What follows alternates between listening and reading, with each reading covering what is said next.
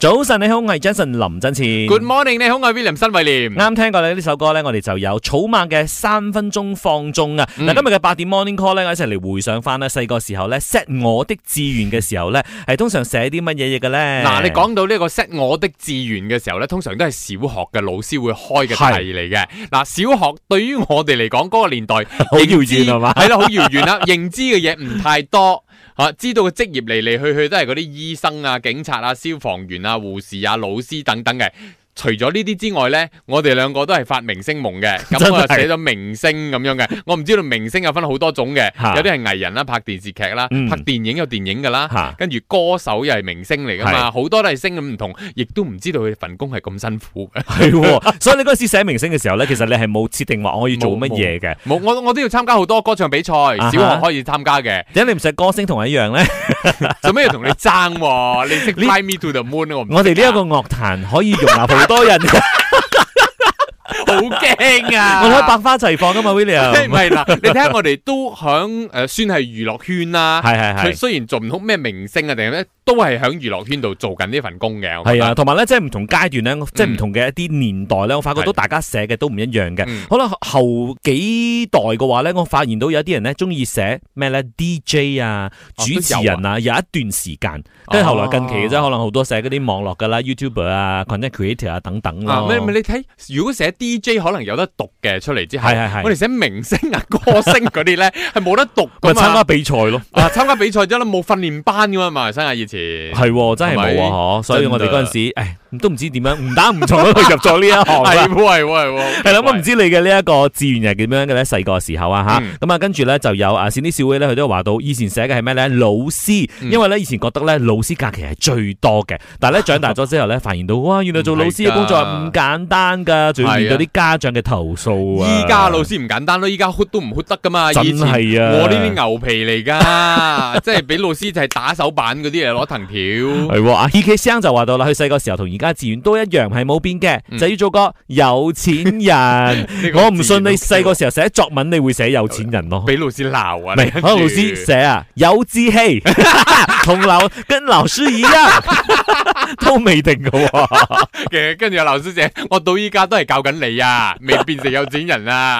好啦，咁你又點樣咧？即係你自己細個時候寫嘅，我的志願係寫啲乜嘢嘅咧？可以繼續 call in 俾我哋嘅嚇，零三九五四三三三八八。又或者 WhatsApp 到 Melody DG number 零一六七四五九九九九。呢個時候咧，聽聽梁靜茹嘅小手拉大手，轉頭翻嚟繼續八點 morning call。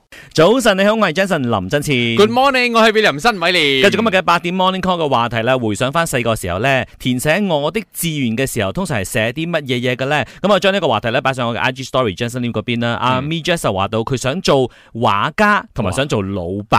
啊老闆係咩嘅老唔闆知先？喎，佢話老闆啫喎，跟住 OK Apple Ho 咧就話咗想做醫生啦，嗯然後咧阿 c o l i m c o l i n 同我哋一樣啊，要做啊歌星同明星啊，誒，仲有啊！我 Facebook 呢度咧，Rosie Yoko 啊，佢話歌星咯。以前啊，因為我阿爸阿媽咧好中意聽歌、唱歌咁樣嘅，所以我都好中意聽歌、唱歌，所以一路都發歌星夢。咁依家嘅我咧就自娛自樂啦，唱歌俾自己聽咯。 哦啊喺廁所度唱，喺唱喺 K 場度唱咁樣啦，係。啦係啦，咁啊，另外咧，Mandy 都話啦，細個時候寫作文咧，想做一名歌星嘅，可惜咧呢個願望咧，從來都冇實現過嘅。嗯你其實都幾多人想做明星歌星嘅喎。以前細個都會嘅，因為受到電視劇嘅影響啊，我睇緊係啊香港，因為個娛樂圈咧好蓬勃啊嘛，香港個嗯時代嗰個年代啦，我唔知頭先你講嗰位朋友咧係咩年代嘅。哦，係啦，同埋咧，啊即係睇翻你嗰陣時，你受到咩影響咯？係咯嗱譬如好係咯似係咯嗯上一段我哋有講啊嘛，即係有一個年代嘅話咧，好多人寫誒 DJ 啊、主持人咁樣啊嗯嗯嗯。而家線上咧，Kenny 都係嘅喎。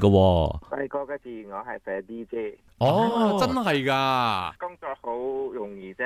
好容易啊！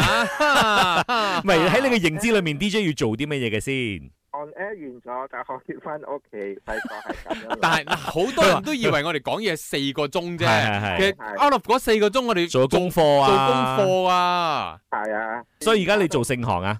定噶，做 banker 哦，哦，誒而家好啊，好自己借啲錢啦自己係啦，可以攞到好優惠嘅 discount 嗰啲啊。做啲啫，又可以免費演唱會嘅飛。你啊做 banker 你自己用自己錢買都得啦。係咯，你真係傻仔嚟嘅你。 OK，多謝晒 Kenny 嘅分享 啊，thank you，好可愛呢個朋友。所以咧，我覺 得你做咩行行業都好咧，嗯佢分分鐘你都會羨慕人哋其他行業嘅係某一啲 benefits 嘅。系啦，但係你未了解人哋嘅行業嘅辛苦係啦，嗰樣嘢你唔知嘅。系啦，咁啊，你又點睇咧？即係對於你細個時候寫嘅我的志願係邊啲咧？繼續 call in 俾我哋吓，零三九五四三三三八八。又或者 WhatsApp 到 Melody DJ number 零一六七四五九九九九。啱聽過咧，就有 J J 林俊傑嘅《偉大的渺小》。早晨你好，我係 Jason 林振次。 Good morning，你好，我係 William 新偉廉系。啦，細個嘅時候咧，有冇寫過啲咩偉大嘅志願 呢？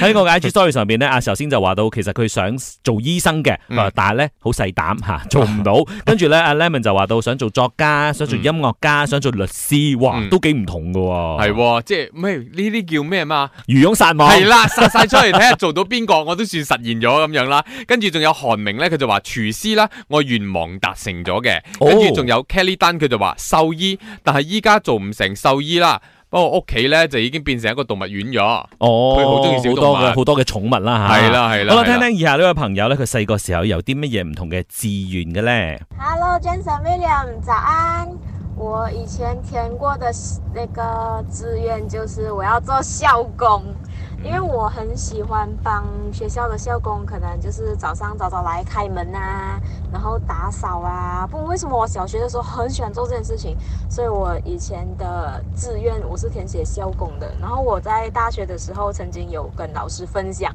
结果全班都笑到要死。然后，嗯，我刚刚就听到你们有在聊这个，我在想说跟大家分享这个很好笑的事情，希望让大家有一个美好开心的早安。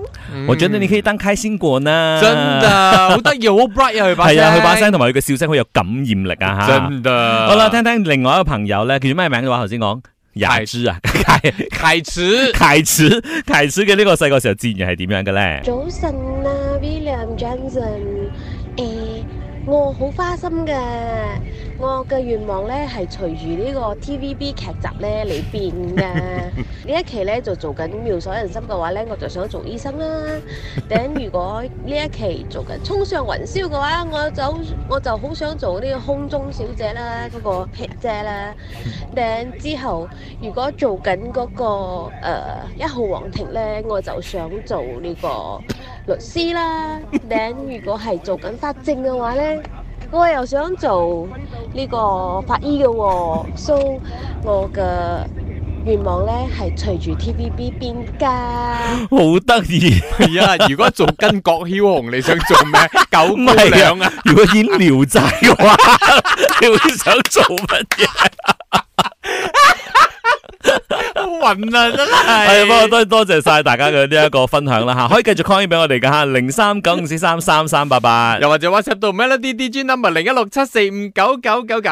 系啦，同我哋講一講咧，細個時候嘅志願係乜嘢吓？呢、個時候咧，又送上 Kelly 陳慧琳嘅《一切很美，只因有你》，守住 Melody。Melody 早晨有意思，你好，我係 Jason 林真前。 Good morning，你好，我係 William 新偉廉。啱聽過咧，就有光良片軍嘅《我找你找了好久》，你揾你嘅志願揾到未 咧？或者係你做到嗰樣嘢未咧？吓，好大我分別㗎，我覺得係喎，通常咧細個時候寫嗰啲咧，嗯好少會即係大個之後咧會實現嘅。同埋你讀嗰行咧，未必做嗰行嘅。係哦啊，係啊，所以喺呢方面咧，大家即係有啲乜嘢細個時候嘅志願可以分享嘅咧，包嗯括咧喺 Melody DJ number 上邊咧一五五八咧就話佢細個志願咧係想做交通警察，嗯到而家咧都係想做嘅喎，因為咧可以揸呢個大摩多係好型啊，但係日曬雨淋夠辛苦㗎。係啊，辛苦工嚟㗎，系啊，跟住仲有 Esther Lee 咧，佢就話做老師，依家後悔咗啦，真係做咗老師啊！佢嗯佢話做咗老師之後咧，老得好快啊，粗粗勞啊，粗勞啊，老你明唔明氣啊，真係真。噶六零九九咧就話到喺細個時候咧就寫我的志願係寫 fashion designer 嘅，啊不過而家咧就係做普通書記啦。嗯哼，嗱，fashion designer 咧，坦白講，我身邊都有好多個，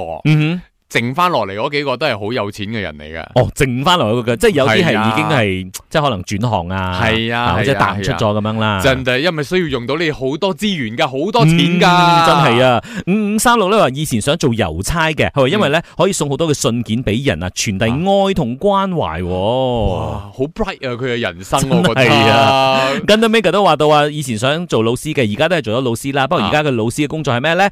雜工同埋不務正業喎，唔知 係唔知咧，佢可能覺得佢嘅工作性質啊，乜嘢都做啦，係啦，即係唔似當初想講嘅嗰種誒，即係可能傳達知識啊，嗯誒幫助小朋友去解決問題啊，而家唔係咁噶咯。哦，誒係啊，細個仲有一樣嘢啊，就係太空人，你有冇發覺啊？哦，係咩？係啊，太空人啊，哇，好似好好好叻好威咁啊，係好嘛勁？嘅一樣嘢嚟噶嘛，都會寫埋落去寫啫嘛，都唔使負責任嘅。以前細個作文係咪先？好似 James Poir 寫太空人啊嘛，係喎，四七八五咧就好似剛才嗰位聽眾咁樣，佢話電視播《衝上雲霄》，我就想做飛機 師；播《法證先鋒》，我就想做法醫。 嚇，而家咧最想乜都唔使做，想瞓醒咧就發達 喎。 你慢慢等啦，希望播《西遊記》啦，好唔好啊？好啦，最後咧睇一睇啦，五一六咧佢話以前嘅志願咧想做一個獸醫，但係咧嗯到咗高中選科嘅時候咧，先知道哦，原來呢一個理科咧嘅需求係比預期嚟得太高啦，所以被逼咧嗯就即係打消咗呢一個堅持咗十三年嘅熱誠啊。佢話不過哦無論如何咧，有志願係好事嚟嘅，俾係自啊己一個動力咧去學習去前進喎，起碼有個目標啊嘛，響前邊。你見唔見到啊？見唔見到你個目標啊？好啦，所以今日咧，多謝晒大家嘅呢一個分享啦吓，即係無論嗯大家細個志願有冇達成都好咧，嗯希望大家而家都係即係誒開心健康啦。係冇錯，最緊要揾到錢啊！好啦，呢、個時候送上更多嘅正歌，包括有王力宏嘅呢一首《Forever Love》，繼續守住 Melody。